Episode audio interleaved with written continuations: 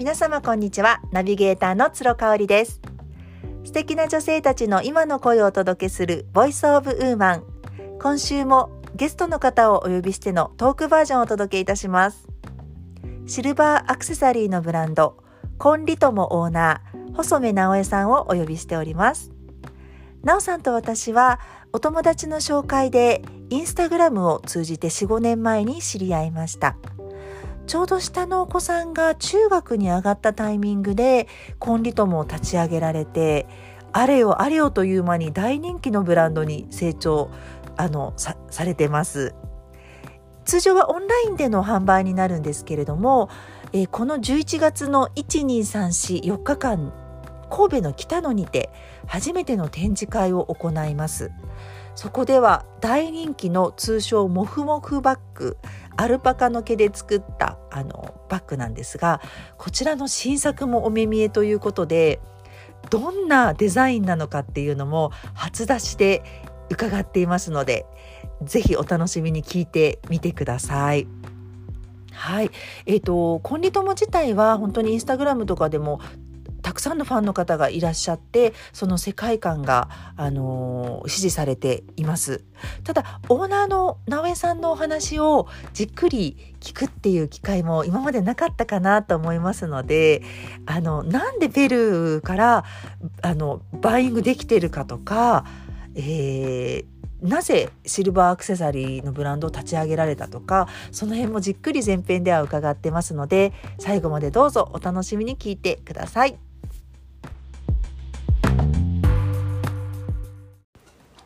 直江さん今日はお願いします。お願いします。えっ、ー、とコンリトモのえっ、ー、と、はい、デビューというか誕生はいつになりますか？えっと、2016年の秋になるんですけれども、じゃあもう3年経つのかな？そう丸3年4年目に入りました。早いですよね。早いですね。なんかあっという間で。うん。うんあのそのシルバーアクセサリーのブランドを立ち上げようと思ったきっかけって何でしょうか？もともと高校生の頃からジュエリーとかアクセサリーがすごい好きで、まあ、おじがそういう仕事をしてた関係もあって手に取るとか見るとか機会が多くってもともと好きっていうのもあったし子供たちが中学校1年生3年生になって時間がすごくできたので夜手持ち無沙汰で初めはこうテレビ見たりとか過ごしてたんですけどあれ？これずっと？と思うと物足りない感じがしてで何か新しいこと始めたいなと思いました。うん、あのお洋服も好きだしね。あの洋裁とかもされていたんですけどやっぱりアクセサリーっていうところで何か理由があったんでしょうか？そうですね。洋裁もすごい好きで子供が小さい時は洋服を塗ったりとかしてたんですけどやっぱり自分が着たいものが万人受けするかっていうとそこはちょっと軸ずれてるなっていうのは自覚してるので洋服は危険だなと思ってただ手元はやっぱり友達から褒められることもすごい多かったですし、うん、やるならアクセサリーと思いました。うんうんうん、で、えーと、シルバーのアクセサリーなんですけどこれはペルーから買い付けをしているんですよね？そうなんです妹がペルーあの旦那さんがペルー人なのでペルーに住んでいてやっぱり向こうは石の取れる産地も近いですしすごい種類がたくさんあるんでずっと妹からも「やったらやったら」って言われててそういうタイミングがこうピタッとあった感じです。あじゃあ妹さんから実際ペルーってすごいシルバーが豊富で、うん、好きそうなのあるよみたいなそういうなんか推しがあったわけ？あありましたありました。へえどのぐらい悩まれて？全然悩まなくってもうショップを立ち上げるのもお小遣いの3万円から「はいやります」みたいな「私今月からやります」みたいな感じでもうだからスタートしてからいろいろ勉強したり失敗したりそんな感じです。うん。あのペルーってね、うん、あの行かれたことはありますか？ないんです。やっぱり距離がすごいあって、ちょっと1週間とかで行けるようなところじゃないので主人の会社を手伝ってるのもあってなかなかその長期の休暇っていうのが取れないのでうんでもただ子供がもう大きくなってきたのでそろそろ私も行きたいなと思ってます。うん、あのコンリトモのアクセサリーってとってもあの他にはないデザインと、まあ、お値段とかっていうのもあると思うんですけど、その買い付けの仕方みたいなあの直江さんが行くわけじゃないから、うんうん買い付けの仕方とかって結構皆さん興味あると思うんですけど、まあ、妹さんがあちらでされているということでなんか差し支えない程度にそのどういう感じで買い付けを？なんか週末とかに妹がそのマーケットに行くと。で時差がすごいあるので彼女たちが動く時間っていうのは私にとっては夜中1時とか2時とか「おね起きてこの時間に起きて」って言われてでこう動画でテレビ電話でマーケットの様子を見せてくれるんですね。でそれであ「ちょっとそこで寄ってみて」とか「そこの写真撮って」とか言って。まあ、当初はそういう感じでやってたんですけどやっぱりすごい危険でその携帯電話を持ってうろうろするっていうのが日本とは全然違うので今は割と写真をダーッと撮って送ってもらって後日改めてっていうパターンが多いです。それでじーっと携帯で撮影をしていると、携帯自体を撮られてしま撮らうっていう。れちゃう、うん。へえなんかあのー普通はシルバーのブランドってバーヤーさんがペルーまで行って買い付けをしてくるのでやっぱ渡航費がかかったり、うん。宿泊代がかかったりそうそコーディネれとやっぱりートを。日本人なのでふっかけられることも多いので、うん。だからそのそういう人たち専用のマーケットみたいなところに行って買うからやっぱちょっとお値段が高かったりみたいなこともそうなんですよ。ありますようん。ねだ。から私の場合義理の弟がペルー人なのでもうそういうのはちょっと通用しないぞと。うんうんうんうんあのコンリトモといえばそのシルバーアクセサリーの他にアルパカのね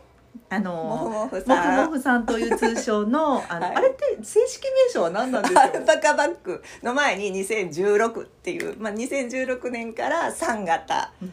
やってます。うんもう3型目。3型。次4型目です。4型目が、えっとうん。ちょうど11月に初の大きなね展示会をされるのそうでです。1日2日3日4日と神戸で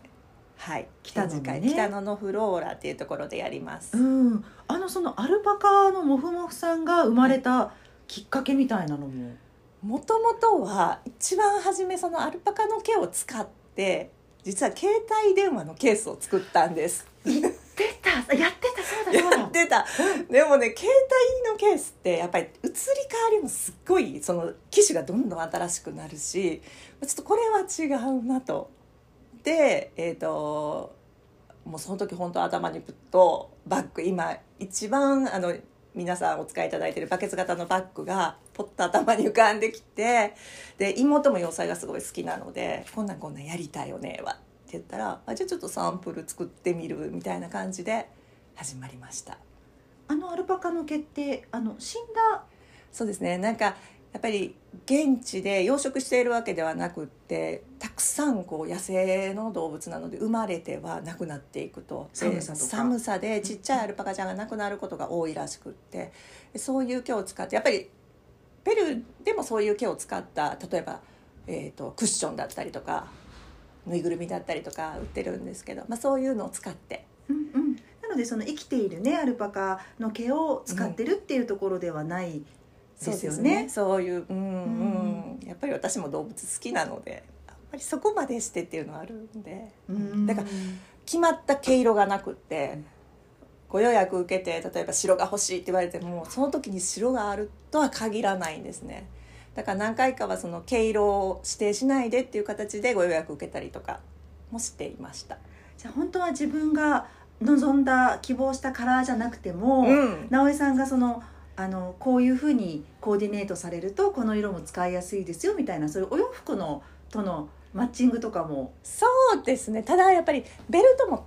すごいいろんな色を使ったベルトなのであまりそのこの色じゃないと合わせれないっていうのとはまたちょっと違うかなという気がして意外といろんなお洋服に合わせてもらえるかなと思ってます。うん。あの第4弾が11月のそのお披露目されるんですけど、はい差し支えない程度で大丈夫なんですが どんなちょっと初出し？今度の形はやっぱりちょっと流行りも立体的なバッグが流行っているなという感触があってっていうか一番初めバケツをやったんですね。その次が巾着。でその次がトートバッグをやってうんうんうんうんより立体感を増しています。アルパカで立体感。で今までは布のベルト使ってたんですけど今回ちょっと私の中でレザー使いたいなというのがあったのでレザーの持ち手で。あはい。なるほどね。あのコンリトモのねお客さんって年代とかってどんなぐらいの方がいらっしゃいます、幅がすごい広くってアクセサリー自体は割とボリュームのあるものが多いので年代層はちょっと高めかなっていう感じはします。うん、そのね自分の手が小さかったりとか小柄な方がそういう大きなうん。シルバーのアクセサリーをつけるってなるとなんか気をつけるとこことってありますかね？そうですね。やっぱり幅リングの幅アームの幅っていうのは結構重要かなと思って表から見た時にトップの石がすごい大きいとかいうのは全然大丈夫だと思うんですけどその代わりアームはちょっと繊細とかどこか一つのリングの中にそういう要素が加わってるとつけやすいのかなと。アームっていうのはリングを止めてる指にくるっと回る部分、うん、とそれが横に広いか縦に広いかとか例えばこう細かい細工がしてあったりとかすると女性らしさが出るのでレリーフが、ねお花のレリーフが入ってるとかいうのはやっぱり幅広でも使いやすいかなと。あのペルーっていう国なんですけど、はい。日本人と真逆な国民性っていうイメージがあるんですけど、なんかその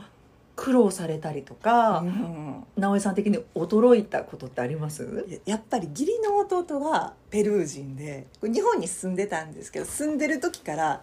ちょっと独特だなって思うところが、まあ、男性はすごい九州男児みたいな感じで割とこう奥さんに対して厳しかったりとかするんですけど。子育てにもすごい口を出す出す。し子育てにもそうそうそう食べるものとかにもでも自分でチンもしないみたいな。出してもらうまで待ってるとか、あ外国人の旦那さんってそんな感じなんだって思ったりもしたんですけど。まあ言ってみればあの時間とか割とルーズなんですね。そういうところはペルーの人とお仕事をしてても、えー時間を守ら納期を守らないとか、えー頼んだ仕事をせずにどっか行っちゃうとか。どっか行っちゃう。どっか行っちゃうとか。もうそこはお仕事してる時でもやっぱり大変だなって感じますね。私もそうだけど多分現地で仕事してくれてる妹も大変だろうなと思います、うーん。今ねその買い付けもマーケットでされてますけれども、はい。そのお抱えのデザイナーさんがいるんですよね。そうなんです。作業をしてくれるドン・ルーチョっていうおじさんこれはもう立ち上げた時からお世話になってるんですけれど本当に彼と出会えてよかったなって思うのはやっぱり手先がめちゃめちゃ器用で職人さんとして素晴らしいなと思う他の職人さんをたくさん今後やっていく間にお世話になるんですけどやっぱりドン・ルーチョの作業が一番丁寧で、まあ、日本人好みの作業してくれるなと思うんですけどやっぱりドン・ルーチョもペルー人なのでもう取りに行ってもできてないとかうん、え事前に電話したよねみたいな。いやでもできてないとかいうのはしょっちゅうですね。あのデザインとかってどんな感じでイメージ伝えてるんですか？えー私がラフ画を描いてそれをドン・ルーチョに作ってもらうんですけど私も寸法とかが割と適当なのでそこは妹がもういワンクッションドン・ルーチョに伝える前に書き直してこれでいい？あれでいい？って言って作ってもらうんですけどサンプルが上がってきてもやっぱりイメージとは違うっていうことがしょっちゅうあってまあ当初はそこまで時間をかけてできなかったけど今はあの一回サンプル上げてもらってもう一回作り直してっていうのができるようになりました。なんかねあの代表的なスカラベっていう指輪も、うん。あのサンプルが上がってきた時にもう全然違うって直江さんがおっしゃってて、うん。でも可愛かったんですよサンプルも。ただそのぷっくり度合いがね。ね違そう。うっていうことで、あのー本ちゃんでできてきたものを見たら、うん。やっぱ違うんだよね。そうなんですよ。だからやっぱり日本人の私はすっごい気になるポイントでもペルー人にはあまり気にならない、うん。えそこって多分言われる。だから妹も「うわうるさいジャパニーズまた来た」ってマーケットで 言われてるって言ってました もしねペルーに行ってドン・ルーチョと実際会ったら、あのどういうあの言葉をかけたいですか？えもう納期守ってなっていう。感謝よりもまず。まず守ってなっていう。ちなみに展示会の商品はもう大丈夫、大丈夫です。そうね。あの今日またもう一便最後の便が届いてもうにやけしてちょっとチェックはしていくんですけどい大丈夫です。はい。大体どのぐらいかかる？えっ、とえベルを出てから。最短で2週間、あ最短で2週間、うん。なんかこう曜日によって出す曜日によって違うみたいで最近そうですね。2週間ぐらいできます。届かなかったこととかあります？向こうから出した便はもうまあ届かないということもあるけどむしろこっちから送ったものが届かないことが結構あって明らかにもう日本の郵便は優れているので追跡番号がついてどこ行った次行った行ったって分かってるのにペルーのリマの郵便局であれ？なくなった。とかあるんですね。あらそれは本当にすごいですよね。怖いです。ありえない。ない。だから郵便局の人も私を見ると「この間の荷物着きました」とか言って聞いてくれますね。うーん